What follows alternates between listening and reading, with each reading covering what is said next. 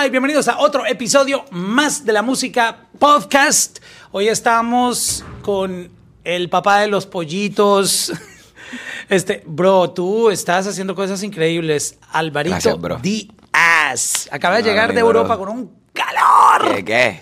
Aquí contento de estar aquí. Gracias por la invitación. No, gracias por sacar de tu tiempo aquí en Miami y charlar con nosotros. Venías escuchando, muchas veces hoy he escuchado um, Ramona Flowers y mm, es otro flow, sorprendiste.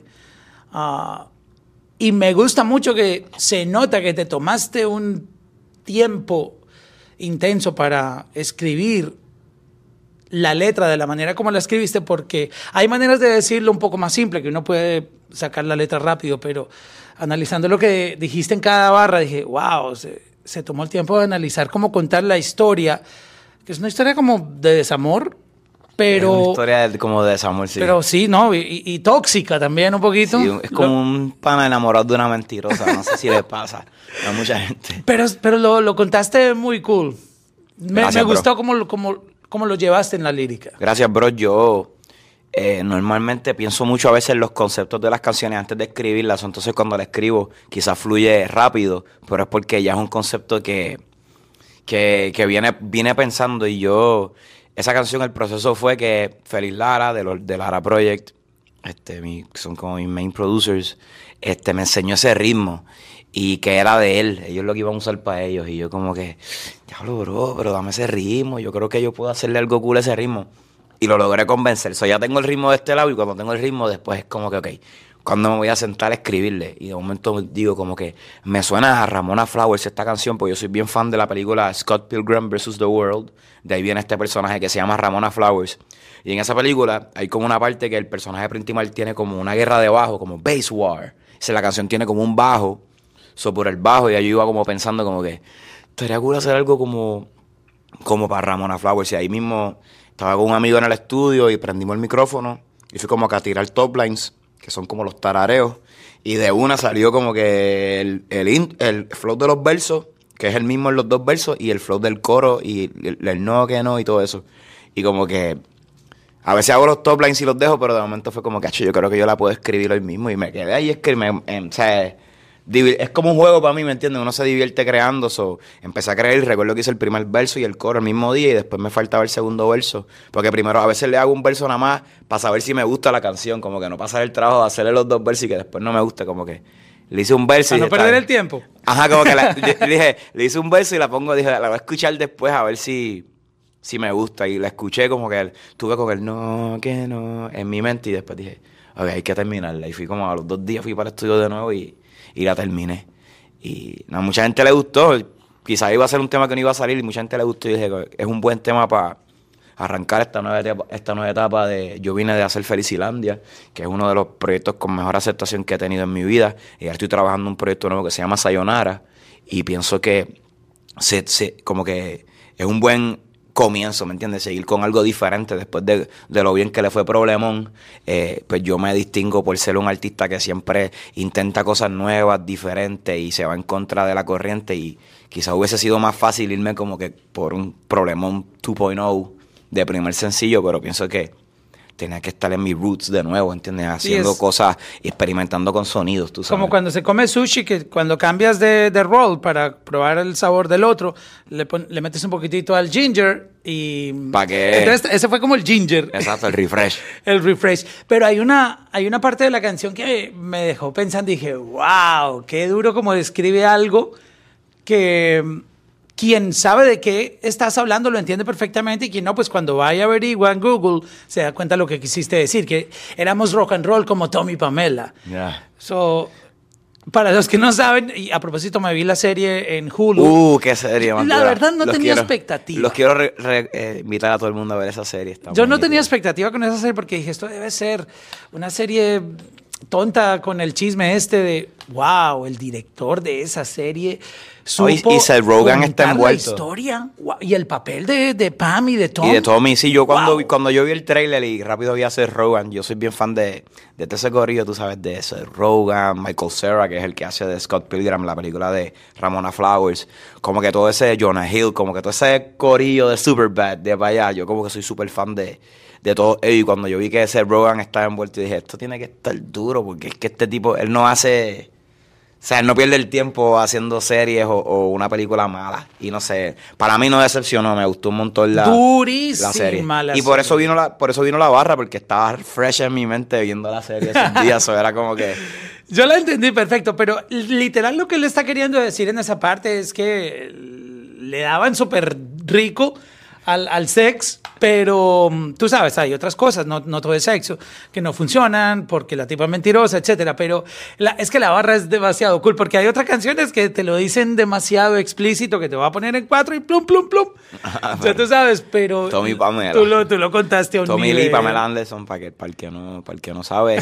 este, yo, yo hago mucho eso en mis letras, me gusta que, que la gente, tú sabes, busque. Porque a mí me, me encantaba escuchar una canción de Kanye o de cualquiera de los artistas que escuchaba cuando pequeño y no entender algo y buscar. Y yo pienso que en la cultura latina, especialmente en lo mainstream, que en la, en la cultura del hip hop sí, pero en lo mainstream no están acostumbrado a la gente, no entiendo algo, quiero averiguar qué es esto. Ah, ¿quién es Ramona Flowers? Y yo creo que eso es lo que también yo trato de hacer con mi proyecto, como que quizás alguien no ha visto la película de Ramona Bueno, Flowers. yo me la voy a ver apenas Bro, yo te terminemos esta entrevista. Yo te aseguro que te va a encantar la O película. a lo mejor esta. ya me la vi, no me acuerdo, porque tengo un problema que como consumo Pasa. tanto contenido, bro, yo me veo una película el día anterior y cuando al siguiente día digo, yo esto ya lo vi o no lo ya ni recuerdo. Ya, vi. pasa, pasa, pasa.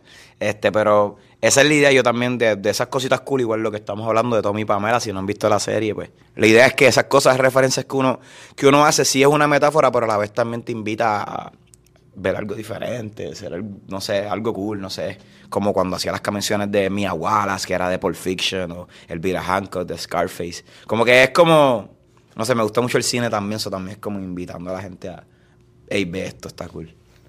Hablando un poco de la composición, porque yo creo que es bueno también dejar un buen statement con las nuevas generaciones de artistas que consumen estos podcasts para inspirarse de todos los artistas que invitamos.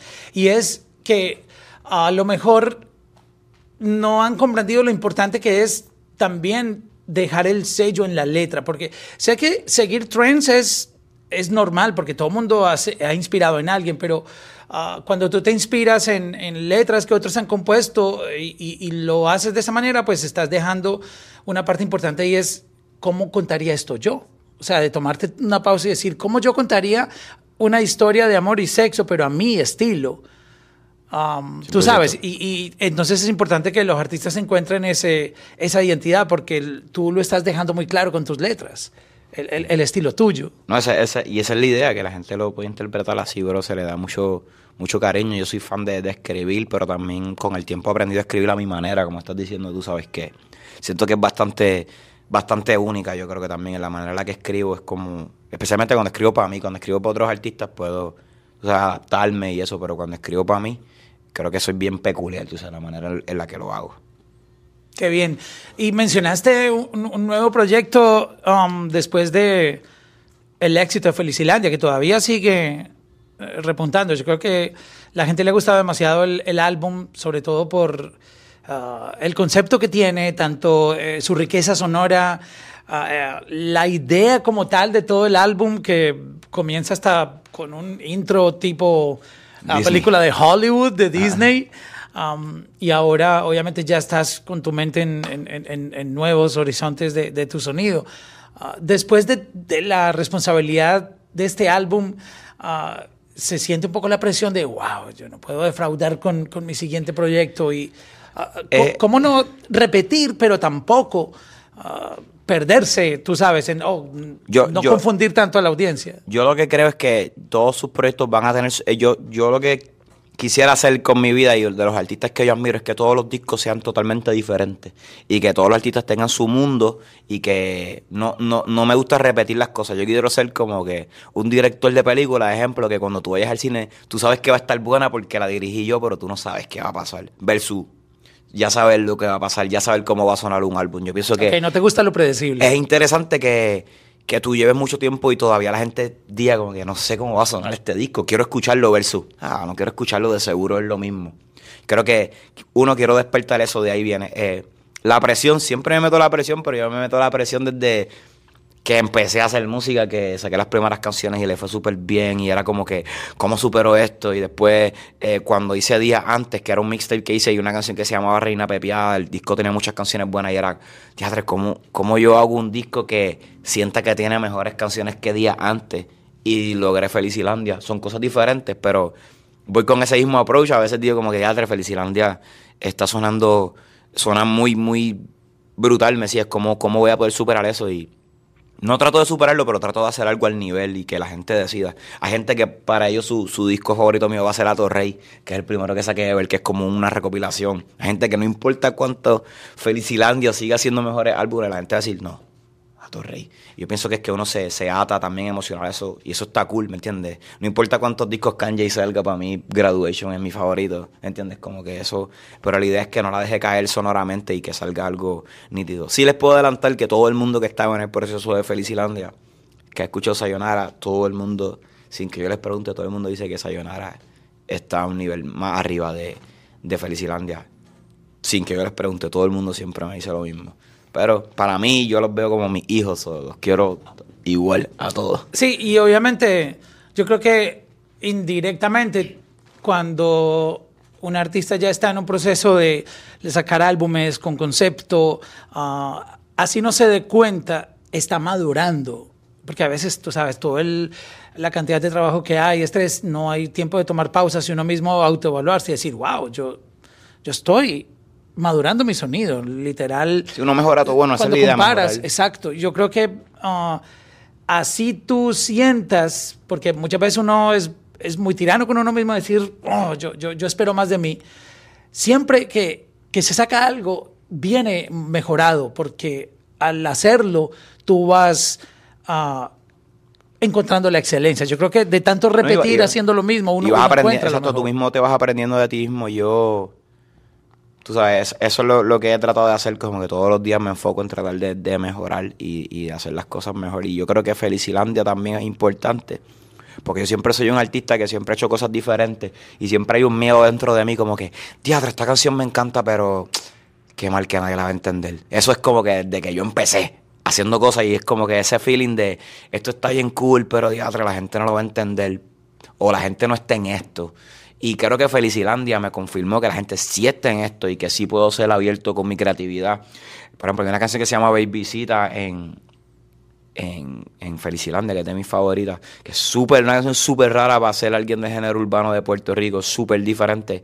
Y cuando salió estuvo en el top 25 de Puerto Rico por un tiempo. Cuando la canto en Puerto Rico, la canto en todos lados, me la cantan a pulmón y es como que, wow, esta canción que, que para mí era como que sea, cuando yo le enseñaba a alguien la canción antes de salir, era como que un miedo dentro de mí, como que, Dios, ojalá le guste.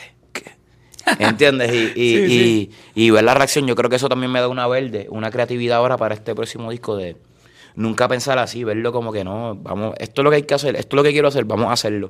No es como que me limitaba antes, pero sí mentalmente sentía como que, Dios, no debería irme too crazy porque pienso que la gente no, no va a entender. Y yo creo que ya con la aceptación de Felicilandia, pienso que he logrado tener como que mi propio público, ¿entiendes? Mi público no es el público del el reggaetón o el público del hip hop, es como una mezcla de, de, todo. Es como que el público de Álvaro Díaz es el público de Álvaro Díaz, eso fue lo que yo he aprendido. Y eso yo le llamaría a gente que le gusta escuchar buena música, que, que están abiertos a sorpréndeme, eh, muéstrame algo diferente a lo que yo escucho y creo que también estás dejando un, un statement bien fuerte en, en romper los paradigmas, porque aunque hay gente que le va muy bien haciendo lo que está pasando, el trend y todo eso también, siento que la música tiene que ir acompañado de innovación, de proponer, de arriesgarse, y en eso tú, tú no tienes miedo en eso. 100%, desde el principio.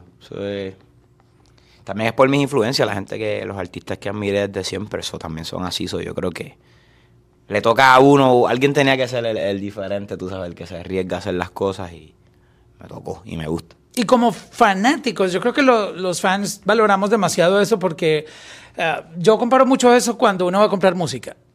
Eh, Una cosa es tener una conversación, ah, sí, me gusta esto, me gusta lo otro, chévere, este artista canta rico, chévere, pero cuando tú vas a la tienda, porque hoy en día está bien de moda el tema de, de comprar el CD, el, vinilo, ah, tú no has notado que, que la gente ya tiene otra actitud, porque dice, ok, ah, yo cuántas veces voy a escuchar este álbum, a lo mejor esto va a pasar de moda o eso está muy ligado a un trend. Casi siempre cuando uno va a comprar música, uno quiere comprar música que uno dice, ok, a mí esto de verdad sí me gusta. Sí me identifico. Y, y la mayoría de las veces son proyectos como los que tú propones, los que generan ese, Sí, porque crean... esa yo conexión. Sí, yo siento eso mismo, que crean una conexión que es como que si no te gusta, no te gusta, pero si te gusta, es más allá de que solamente te gusta, es más allá de que, de que te conecta, de que te identificas, tú sabes, eso siempre es más bonito y por eso es que yo siento que, y mucha gente siente que aunque el fanbase, mis números no son los más grandes del mundo, la gente es real, es legit, por eso yo hago un show y se vende, por eso es que saco merch y se vende en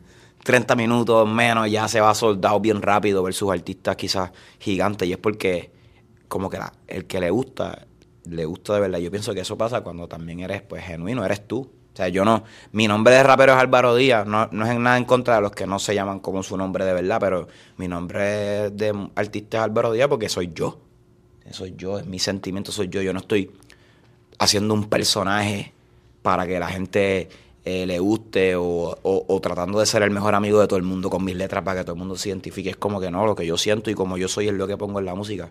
Son las razones principales porque decidí usar mi nombre en la música, ¿entiendes? Como que it's me. No Bro, estoy- y eso es un statement durísimo. Te lo voy a decir porque es lo primero que buscan cuando quieren entrar en la industria de la música o ser artistas. Es, ¿cómo me voy a llamar? Y tú estás dejando algo súper durísimo. Es, es que yo soy el artista. Sí, es, lo que, es lo que yo siento. Esto no, no es No una... tengo que inventarme otro personaje. El que, el que se quiere inventar un personaje, pues lo puede hacer y tú dices, ah, este es el nombre, este nombre es de mi artista, yo- ese artista es así, así, así, y eso está cool. Pero en, en cuestión de lo que yo quería hacer, pues yo sentía que tenía que irme con mi nombre porque es mi, es mi música. Y sabes algo, también dejas un mensaje muy importante y es que la gente siempre dice, mira, pero ¿por qué no te llamas Yorick? Ok, Yorick suena... Porque Álvaro Díaz podría sonar como que es mi papá o es el tío mío o el plomero que viene. Álvaro Díaz puede ser cualquiera, el security ah, en, el, en el edificio. Siempre le oyen como eso y tú acabas de demostrar que puedes llamarte Álvaro Díaz, que puedes romper en la música, que puedes tener fans, que puedes ir a cantar en shows, que la gente compra tu merch y se conecta contigo. O sea que no es cuestión ni siquiera de cómo te llames. 100%. O sea, ayuda, obviamente si tienes un nombre catchy fun- puede funcionar, pero yo, es- hay artistas, tú sabes, yo recuerdo también empezando, hay un artista que se llama Ñejo. Que Oh, claro, me encanta tú Ñejo. sabías que yo, pero Ñejo, el de Ñejo y Dálmata. Dálmata. Yo fui el primero que los llevó a Colombia. Sí. Yo tengo historia con Ñejo. Wow, wow, pues Ñejo En, es... en- en el 2007. de, mi- de mis raperos favoritos y también tú dices Ñejo. O sea, no es, un- o sea, no es un nombre muy, muy bonito, si lo podemos poner mala mía Ñejo. ¿entiendes? No es un nombre muy bonito, pero él lo hizo cool. Ya tú no piensas si el nombre es bonito o no es bonito, es Ñejo, es Ñejo, es el nombre de él, él fue el, el que lo hizo cool, es el nombre que tú identificas con él. So, cuando yo iba a empezar también me pesaba porque era como que ya lo mi nombre, como que mi nombre suena de, de, de novela, ¿entiendes? Como que Protagonizada por Álvaro y Díaz. llega un caballo, pero dije, pensé en Ñejo también y dije como que no, eh, o sea, eh, eh, la gente la gente lo va a ver como tú lo veas. Si tú eres cool, la gente va a ver tu nombre cool, si la, ¿entiendes? Ya llega un momento en que ya si la gente, si tú ves Álvaro Díaz en, un, en unas letras, en un video, en algo, tú sabes que viene some cool shit, realmente, realmente. Y, y eso es lo que va a ser yo, que yo quiero seguir creciendo y que la gente vea mi nombre y cuando mi- yo esté envuelto en algo, que la gente sabe que viene algo de calidad, algo top level, ¿entiendes? Lo que sea, sea un, diseñando una t-shirt, sea escribiendo una canción, sea dirigiendo un video, sea un short film, sea cualquier cosa que yo quiero que eventualmente, como la gente ve el nombre, piensa como que viene algo cool. Porque este tipo de detallista se envuelve. Bro, ya no está sé. pasando. Yo, yo tengo esa, esa impresión de ti. O sea, cuando mencionan tu nombre, yo ya sé que hay concepto, que hay detrás un trabajo de arte, un trabajo ah, visual, que hay un trabajo en, en las letras, que hay un trabajo en, en- en concepto que, que quiero escuchar. O sea, como que no es, ah, vamos, vamos a ver, a escuchar lo mismo. No es, vamos a ver con qué sale esta vez, cuál es su, su nueva idea, su nuevo mundo. Y quería hablar contigo sobre, siempre se ha hablado y... mm, Hubo un momento cuando el streaming tuvo su peak de hay que lanzar singles, singles. Yo siento ahora que es al revés. Ahora siento que los artistas se preocuparon tanto por lanzar singles y eso llevó a mucha colaboración donde la música era de todo el mundo y de nadie al mismo tiempo porque ya, ya tú no tenías una canción, sino 20 segundos o 25 en, en un track. Era como que... Y, y pasaban sencillos y sencillos y sencillos y tú con 15 colaboraciones, pero nada que mostrara quién eras tú. Siento que muchos artistas empezaron a perder eh, la identidad de lo que deberían demostrar. Y los álbumes traen de vuelta esa manera de tú exponer tu arte como, como realmente tú eres, es traer los fans a tu mundo. Tú no has tenido ah, el abuso con esos lanzamientos de single, single, sino que te has preocupado por, por, por mostrarle al mundo, mira, este es mi proyecto y cada capítulo yo lo vivo de esta manera, que, lo traduciríamos en, en los álbumes que has lanzado. No, sí, 100%. Y yo creo que también tiene que ver con qué tipo de artista eres. Como que hay artistas que por más álbumes que traten de, de hacerlo hoy en día, porque están de moda los álbumes de nuevo, realmente no son artistas de álbumes, son artistas de sencillos. Y tú escuchas un álbum lleno de sencillos y realmente a veces no tiene la identidad que tú dices contra, pero no, no lo logro conocer como quiera, aunque esto es un, un, un proyecto, pero yo siempre me vi como un artista de álbumes, porque yo siento que como lo que propongo también es algo diferente, tengo que llevarte a mi mundo para que lo entiendas. Por ejemplo, Gatillera, Brilloteo, todas esas canciones que salieron antes de que saliera Felicilandia, cuando la gente escuchó Felicilandia, mucha gente me dice, bro, cuando logré escuchar Felicilandia, le cogí más amor a esas canciones porque entendí lo que tú estabas tratando de hacerme. Caí, aterricé en tu mundo y pude, pude entender con todo lo que está pasando, con todos estos sonidos. Hay gente que probablemente escucha Ramona Flowers ahora de momento entre todo lo que está saliendo y diga, espérate, ¿qué diablo es esto? No, no, no, no estoy entendiendo bien, pero cuando salga el proyecto y la gente lo pueda escuchar todo organizado como es, porque también es bien importante los álbumes, como... O sea, tú organizas el track, el tener un tracklist, el, el Felicilandia, si yo no lo llego a tener estructurado así, y hubiese sido otro tracklist, probablemente no era igual de, de, de, impactante porque es bien clave cómo tú vas llevando a la gente al mundo. Yo creo que también cuando salga Sayonara va a pasar lo mismo con Ramona y con los sencillos que esté lanzando. La gente va a, a caer. So, el tipo de artista que soy yo sí me funcionan los álbumes porque aterrizan la idea. ¿Entiendes? Como un, como un... O sea, también hay otros artistas que también son así, tú sabes. Este, pero no sé. ¿Sabes que debería de existir un request en donde los artistas dejen claro cuando saquen un álbum si las plataformas pueden ofrecerlo en shuffle? ¿Qué fue la artista que hizo eso? Adele. Adele hizo, hizo, una petición a Spotify porque ya no quería que la gente escuchara su álbum en desorden. Y yo estoy con ella porque al final es tu obra. Y si tú te tomas un trabajo de hacerlo, seleccionarlo, Um, obviamente yo sé que estamos en un mundo on demand y tú puedes en una serie de Netflix empezar por el último episodio, aunque no creo que nadie lo haga, no pero existirá gente. Pero que... es, es, un ejemplo perfecto porque es como que, imagínate que un álbum es como una serie de un artista, es como que quiere que tú veas todos los episodios para que entiendas, para que te encariñes con los personajes, para que vayas cogiendo el amor, para que cuando llegue ese último episodio tú llores, ¿entiendes? Y, lo enti y entiendas qué pasó. entiendas también. ¿Por qué pasó? Ajá. So, yo sí estoy de acuerdo, yo también, yo...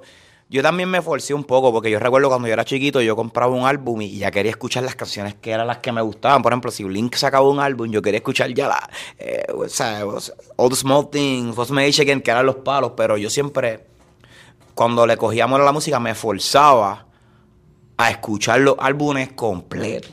Yo me forzaba, es como que a veces era como que, ah, quiero darle skip a esta canción porque quizás el álbum, no los de Blink, un álbum que no fuera tan bueno este, quería darle skip, pero como quiera me daba la tarea, por lo menos de ese first listen o primeros dos listen, de escucharlo todo por orden, porque el artista así lo quiso. Y ahí me daba cuenta de que había gente, obviamente, que sabía hacer álbumes y había gente que te dabas cuenta que, ¿por qué compré este disco?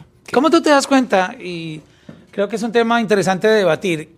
Cuando un álbum está bien hecho o mal hecho como fanático. El, hay una manera de de, que tú tienes para identificar y decir, mira, ninguna de estas canciones me conecta, tienen un vibe que no no parece para un álbum, sino que juntaron un mixtape. Sí, yo creo ¿Cómo que, tú lo, lo, yo lo creo identificas? Que la, yo creo que nos damos, de cierta manera nos, nos, damos, nos damos cuenta como que cuál es la visión del álbum, por qué estas canciones están aquí, qué es lo que quieres proyectar, ¿me entiendes? Puede ser algo que liricalmente las conecte, algo que sonor, sonóricamente las conecte, o, o, o, un tipo de mezcla que las conecte, no necesariamente todo tiene que, si una canción es de amor, todas las canciones tienen que ser de amor o todo eso, pero tiene que haber algo que, que tú sabes que, que lo una de cierta manera. Yo, hay artistas, por ejemplo, como un Tyler, tú te das cuenta. Tyler, que the Creator. cabrón wow, sabe es- hacer álbumes demasiado bien, como que no importa que no tenga ningún number one hit en el disco entero, ese no es el punto. El punto es hacer un proyecto que esté bien duro, que tú lo puedes escuchar eh, completo, lo puedes dejar corriendo y te lo disfrutas. Un Kendrick también, un Frank Ocean, como que para mí Frank Ocean es como que. ah, obviamente un Kanye y ese ya, ese es como que el papá, el papá de todos, ¿entiendes? Ese es como que el- realmente la inspiración mayor de todos nosotros. Este. Pero yo pienso también que te- yo pienso que la gente ya se es bonito que para artistas como yo que pase eso. Yo creo que ya te das cuenta cuando un artista se sentó y trató de hacer algo o simplemente fue todos los días para el estudio, hizo un montón de canciones, cogió las más que les gustaban, las metió y te, la- te vendió una, una historia de que sí se tomó su tiempo haciendo el álbum y le puso un nombre, pero cuando tú lo escuchas tú realmente esto esta persona se sentó, ¿entiendes? Cuando nosotros hicimos Felicilandia, antes de hacer el disco ya yo sabía que yo quería sampleos de reggaetón viejo, porque eso es lo que yo lo veía como que, ok, todos los artistas que yo admiro, en lo anglosajón, ellos samplean cosas que eran importantes para ellos, nostálgicas, cuando eran Qué pequeños. duro ese- ese Soy- dato, que soy yo quiero los llevan a su mundo Soy- en el yo- álbum, Pero wow. yo lo hice a mi manera, ¿entiendes? Yo sampleaba eh, eh, el reggaetón igual que eh, mi Un prima... día sé de ti, pero al otro no. Bro, esa es mucha canción. to- todas esas cosas. La metiste ahí en Felicilandia. Este, igual la de que no para el bellaqueo, que es OG Black y Master Joe, Brilloteo, el sampleo de un, de un mixtape reggaeton viejo que se llamaba Reggaeton Sex. Es como que hay un montón de detallitos que si lo, de- lo detallamos, hay un montón de cosas que la gente ni sabe realmente. Yo creo que en algún momento tengo que hacer una, una entrevista así de, de detallar todo, porque hay muchas cositas escondidas en, en Felicilandia, como los nombres, como problemón, brilloteo, yoripari, eh, gatillera, son palabras que se usan mucho en Puerto Rico. Y, y yo quería como que tener que esa esencia de PR, porque yo creo que mi música, normalmente la gente no la asocia con Puerto Rico, porque nadie en Puerto Rico hace este tipo de música también. En verdad, casi ninguna parte yo soy bastante único, pero la gente en Puerto- con Puerto Rico asocia algo, pero es como que esto también viene de aquí. So, yo quería que tuviese esa esencia, tú sabes, también de palabras y de cosas de Puerto Rico. Mi primera canción ever se llama Chicas de la Isla. So, a mi manera, pero siempre he rapeado de, de Puerto Rico, aunque no sea reggaetón y perreo, ¿me entiendes? Necesariamente sigo llevando la bandera de cierta manera. Eso para mí también era importante en Felicilandia llevarlo así. Y también es como un road to the happiness, un pursuit of happiness, es el disco. Como que empieza bien feliz, se va poniendo oscuro y al final es como que probablemente nunca encontraste la felicidad, ¿entiendes? Tú eres una persona que tiene también un background con, con la parte audiovisual. El, cine es también tu pasión. Es complicado teniendo ya esa óptica y ese, esa visión también como cineasta, tratar de exponer tu arte en una industria. Tú lo haces en el audio, pero cuando llega el momento del video, tú sabes que lo- los videos musicales, yo te voy a confesar que yo no soy tan de entrar a YouTube a ver videos, no sé por qué. No es que no me guste, de hecho cuando veo, eh, llega el momento que por casualidad veo videos, digo, wow, qué videos tan cool, qué, qué cool se ven. Sí, yo creo que, que le- nos ha pasado a todos. Yo creo que hubo un momento en que todo el mundo siempre iba a YouTube y yo creo que la gente ahora... Yo soy de audios, básicamente con la música. Pero entonces, el- lo- al punto que quería ir es que cuando hago un, un resumen, casi todos los videos que veo son bajo la misma línea. Siempre hay un, un cierto fronteo con carros lujosos, Una mansiones, mansión. mujeres muy hermosas. Obviamente la imagen es hermosa, los colores, eh, se nota que hay budget, pero no sé, si, eh, digo, No, wow, yo- yo me están vendiendo siempre- lo mismo. Yo siempre trato, yo he criticado eso siempre y, y, y siempre he tratado de hacer cosas diferentes con mis videos. Hasta cuando podría ser con una mansión y un carro y las jevas bonitas, trato de que haya una historia o algo que te separa y que, y que tenga su color. Yo pienso que los videos son sumamente importantes. Igual yo pienso que en mi proyecto vis- lo visual, igual los artes, las carátulas de los sencillos, las carátulas del disco, todo. Yo, yo pienso que todo tiene que ir ahí tienes que darle el mismo amor. Yo siento, trato de darle el mismo amor, ¿entiendes? De, así que le di a la producción, a la letra, a, la mezcla, al video, al arte. Como que yo pienso que todo va conectado y es bien importante. No hay muchos artistas que están pendientes a todo, pero yo creo que los que están pendientes, los que estamos pendientes a todo, yo creo que la gente se da cuenta eventualmente de que esto está bien cool porque esto va conectado y el merch va conectado y todo. Cuando todo es un reguero, no, no me gusta. Hablando de los videos, tu tu manera de hacerlos ah, eh, eh, se basa en, lo, básico, pero que la historia sea lo importante, o sea, como que tú, todo lo que prima es la historia que vas a contar, mm, sin aspirar como, wow, no, yo quisiera hacerlo lo más simple posible. ¿Te gusta la simplicidad en los videos? Sí, me gusta, pero tiene que ser de una manera. O sea, lo, simple y lo es, es que sea clever de cierta manera. Puede ser sencillo, yo siento, y y ser súper clever y súper bonito y llevar el mensaje, versus también puede ser bien complicado y es tan complicado que en verdad no lograste llevar el, el, el, mensaje que querías. ¿Me entiendes? Como por ejemplo el, video de Ramona está súper cool, es de mis videos favoritos ever y prácticamente es como que este tipo que le hace mixtapes a la Geo, como canciones que le escribe o mixtapes o playlists, podría ser lo que sea y está haciéndole un playlist a ella como para llevárselo. Es su manera de tratar de enamorarla y ella le dice para encontrarse con él y cuando llega a este sitio como que lo que hace es coger una prendida y sigue, lo golpea a todo el mundo y al final es porque el, tipo está pasando todo esto solo por poderle llevar el CD a ella y al final la tipa, la muchacha como que lo ve y es como que diablo, se me olvidó decirle a mi guardaespaldas que venías a verme. Como que cogiste, pasas todo este dolor por mí sin razón, pero también va con lo de la película, porque la película de Scott Pilgrim él tiene que pelear con los siete exes de Ramona, los seven evil exes de Ramona, y así es como que se gana el corazón de ella, o también tiene eso por ahí. También lo del playlist es como de otra película de, de, de Michael Cera. Como que son cositas tontas, pero si lo ves como... Pues, es irónico también, no es como que bien real la historia. Es como que este tipo hizo un mixtape y tuve que coger una prendida para podérselo llevar.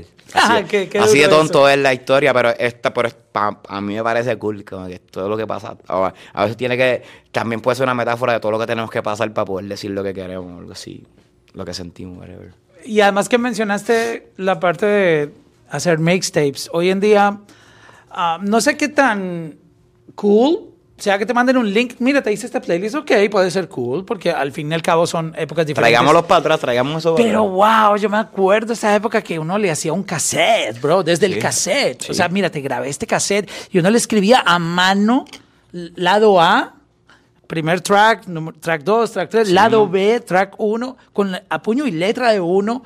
Bro, eso era lo más... No, eso, eso, eso vale. es un detalle muy era muy distinto, o sea, son cosas muy diferentes. A mandar un link de un playlist.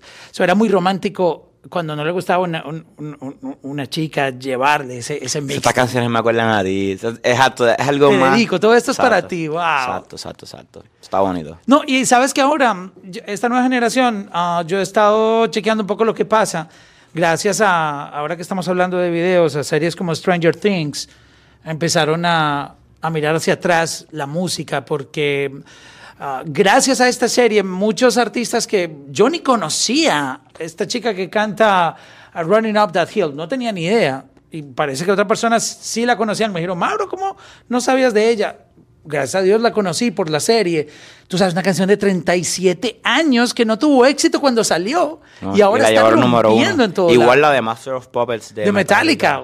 O sea, qué cool que estén pasando cosas así. Siento que como, así como en el fashion, que a veces vienen los pantalones ah, de bota ancha. Y, sí, que vuelve, todo, vuelve. En la música yo sí estaba hace rato pidiendo a gritos, wow, cuando va a haber un comeback de... Y siento que va a venir el rock más fuerte, que van a pasar cosas. Y, es cool porque estamos de una u otra manera volviendo a las raíces. Mira que ah, los artistas ya, eh, sobre todo en lo latino, me gusta mucho porque siempre todo era muy pegado al reggaetón. Y obvio, es que no había existido un género que nos pusiera en, el, spotlight global tan fuerte. Pero no solamente tenemos para reggaetón, por ejemplo, este vibe de, Ramona Flowers es, distinto y muestra que también los latinos tenemos otro tipo de, flow. otro, otro vibe y que, puede gustar igual, tú sabes. Eh, igual los artistas más grandes también, ahora también todo el mundo está experimentando con sonidos nuevos y eso también ahora mucho las puertas, tú me entiendes, como que Raúl es una, una superestrella y el tema que, que lo ayudó a llevar más allá, a, pesar de él ser un artista que era conocido por el reggaetón, fue todo de tizo, es como un pop eh, diferente, son, ¿me entiendes? Como medio ochentoso, que es súper diferente a lo que quizás la gente pensaba, ¿entiendes? Lo, igual, igual Bonnie intentando con sonidos nuevos, igual muchos de ellos, ¿me entiendes? Yo creo que todos los artistas que tengan el spotlight y se atrevan a hacer cosas diferentes, le abre la puerta a todos los demás que hacemos cosas diferentes porque le deja saber a la gente que, hey, lo que estás diciendo, hey, qué cool también, además de reggaetón hay otras cosas que, que hacen, ¿entiendes? Como cuando era el trap, ¿me entiendes? Los que estaban en el spoiler lo estaban haciendo y eso, por eso es que la gente dijo, oh, qué cool, no, no es reggaetón nada más, es todo, o sea, podemos jugar con otro ritmo y ser igual de, de, exitoso o hacer las cosas bien. Enfocándose en, un nuevo álbum, que a ti en este momento te cautiva los oídos en cuanto a ritmos. sé que una persona como tú que está buscando siempre no repetir y, tratar de exponer tu arte con innovación, pero al mismo tiempo contando la esencia de lo que tú eres, ¿cómo tú escuchas los beats? Eh, ¿Te gustan en más extraños que tú luego digas, bueno, está raro, pero yo le puedo cambiar esto? o, te gusta escuchar, no sé, algo un poco más neutral? Eh, es que ¿Cómo tú buscas beats? Yo prácticamente coproduzco todos mis ritmos. Este, o sea, tú le metes de, from scratch. Sí, me yo me junto con el productor y seteamos un vibe y vamos, vamos ahí desde cero. Bien, bien raro que yo llegue a un estudio y, el, y un productor me diga, Mara, checate este beat que hice. Y yo le diga, quiero ese beat. Pasa, pasa, pero es bien raro. Como, con Ramona Flowers. Como con Ramona Flowers, ¿entiendes? Eso es, eso es, bien, bien, bien raro que, que, pase. Normalmente yo me siento con el productor y es como que, mira, este es el vibe que, que, quiero lograr y vamos por ahí buscándole hasta que, hasta que llegamos y la seguimos desarrollando. No, pero ahí me estás contando un proceso súper importante de por qué tú encuentras ese sonido. Sí, porque empezamos, empezamos desde cero. Exacto, o sea, tú estás en el momento. O sea, eh, Correcto. sí hay canciones que yo las he escrito ya con un ritmo que existía, pero en su mayoría, la, casi todo Felicilandia, para ponerte un ejemplo, se creó así como que... O conseguí una base y era esto, pero vamos a cambiarle esto y vamos a poner estos instrumentos y yo siempre estoy tratando de, de, de liderar ese... ese ese proceso tanto que a veces los mismos panas míos productores que por más éxitos y por más cosas que tengan con otros artistas cuando van a trabajar algo mío se sienten como que bro no lo quiero hacer sin que no estés a mi lado porque siento que voy a hacer algo que no te guste o creo que no voy a llegar a lo que tú quieres si no estás tú so, casi siempre casi todos los que trabajan conmigo que no es tan bueno porque obviamente no puedo adelantar el proceso mientras no estoy pero casi todos les gusta trabajar conmigo porque también logro como que, que, sean ellos los que producen, pero a la vez es, una visión compartida entre los dos. O está bien cool también sacar cosas nuevas de, los productores. Pienso que a muchos productores les gusta trabajar conmigo por eso mismo, porque sienten que ya lo llevo haciendo sesiones toda esta semana, pero esta canción con Álvaro de seguro, tú, lo sacas de, la rutina. de seguro vamos a hacer algo diferente. Hasta cuando hacemos lo, lo que todo el mundo puede estar haciendo, creo que le buscamos la vuelta de, de hacerlo diferente. Qué cool, porque ahí es donde uno puede comprender un, ¿por qué tus canciones quedan de esa manera? Porque es, mira, es como si en la cocina no queda todo igual si la persona no prepara los ingredientes. No es lo mismo que tú tengas que una parte la haces tú y no, tengo que confiar y luego ir a otro lado, a lo mejor la temperatura dañó ese ingrediente o algo, que tú tenerlo todo, todo en los ingredientes, tú sabes, en, la misma cocina.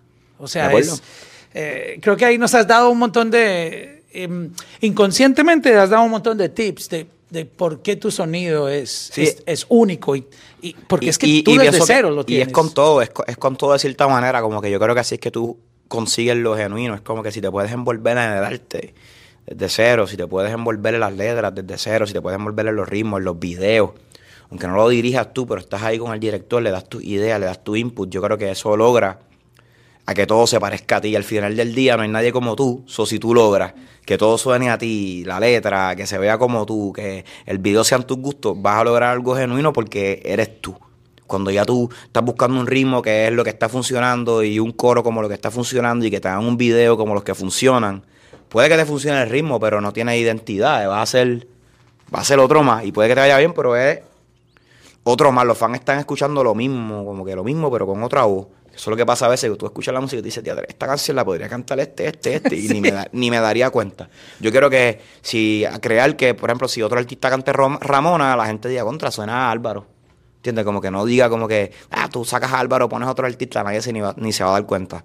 No, tú le das eso arte, ese video a otro artista y pones a cantar los Ramona, alguien va a decir, eso es como Álvaro.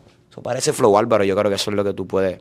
Lo más, el máximo galardón que tú puedes conseguir, yo creo que en la música es que la gente te identifique con algo y la gente te respeta por ser algo diferente o, por ser tú, no diferente, por ser tú.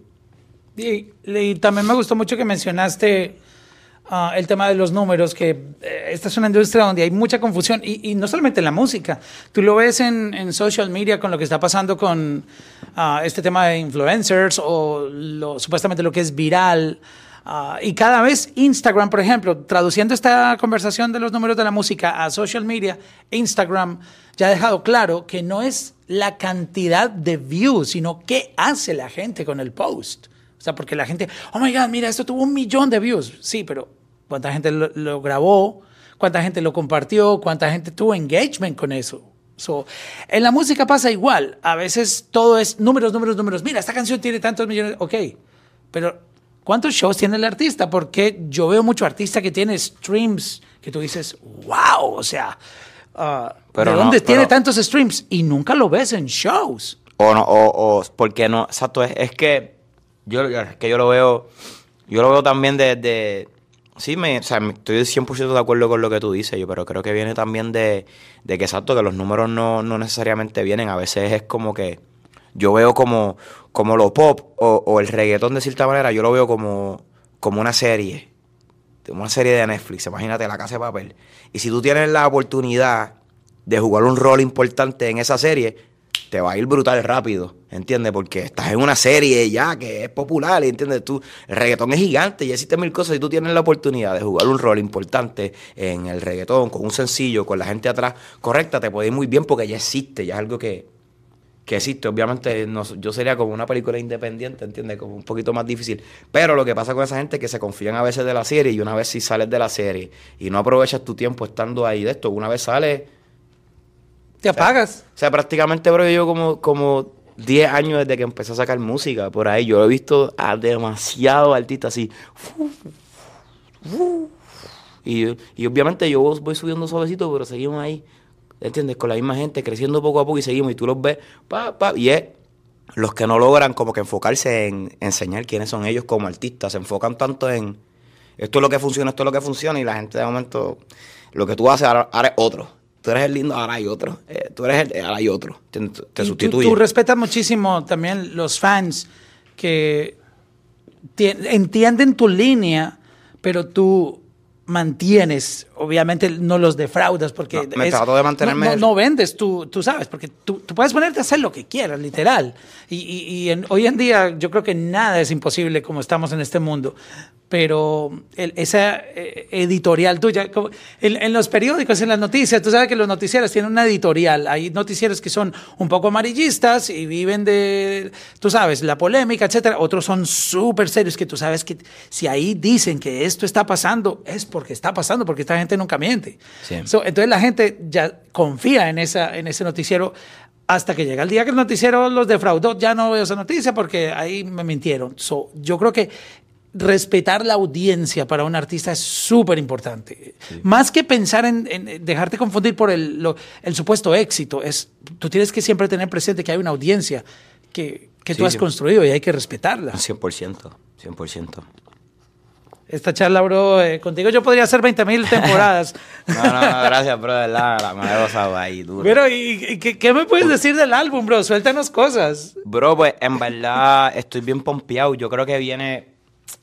Si te puedo adelantar un poco, sigue siendo nostálgico como, como Felicilandia, como que me acuerda mucho a, a- las cosas que me inspiraron.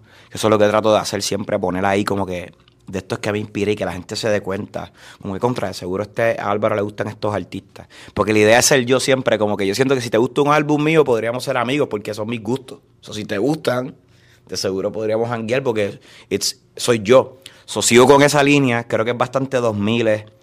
Eh, eh, el, álbum es como que bien 2000 sonóricamente para mí.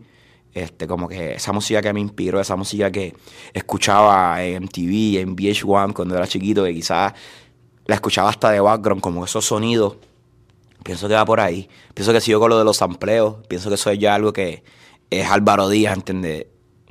Como que desde mis principios estoy sampleando reggaetón viejo. me gusta eso, traerlo. Eh, eh, so, sí tiene eso, pero no sé, va a estar bien cool. Pienso que hay cosas que van a estar bien artísticas y también hay otras cosas que son comerciales por alguna razón, pero siguen siendo artísticas. Eso es bien raro. Eh, vamos a ver cómo le va.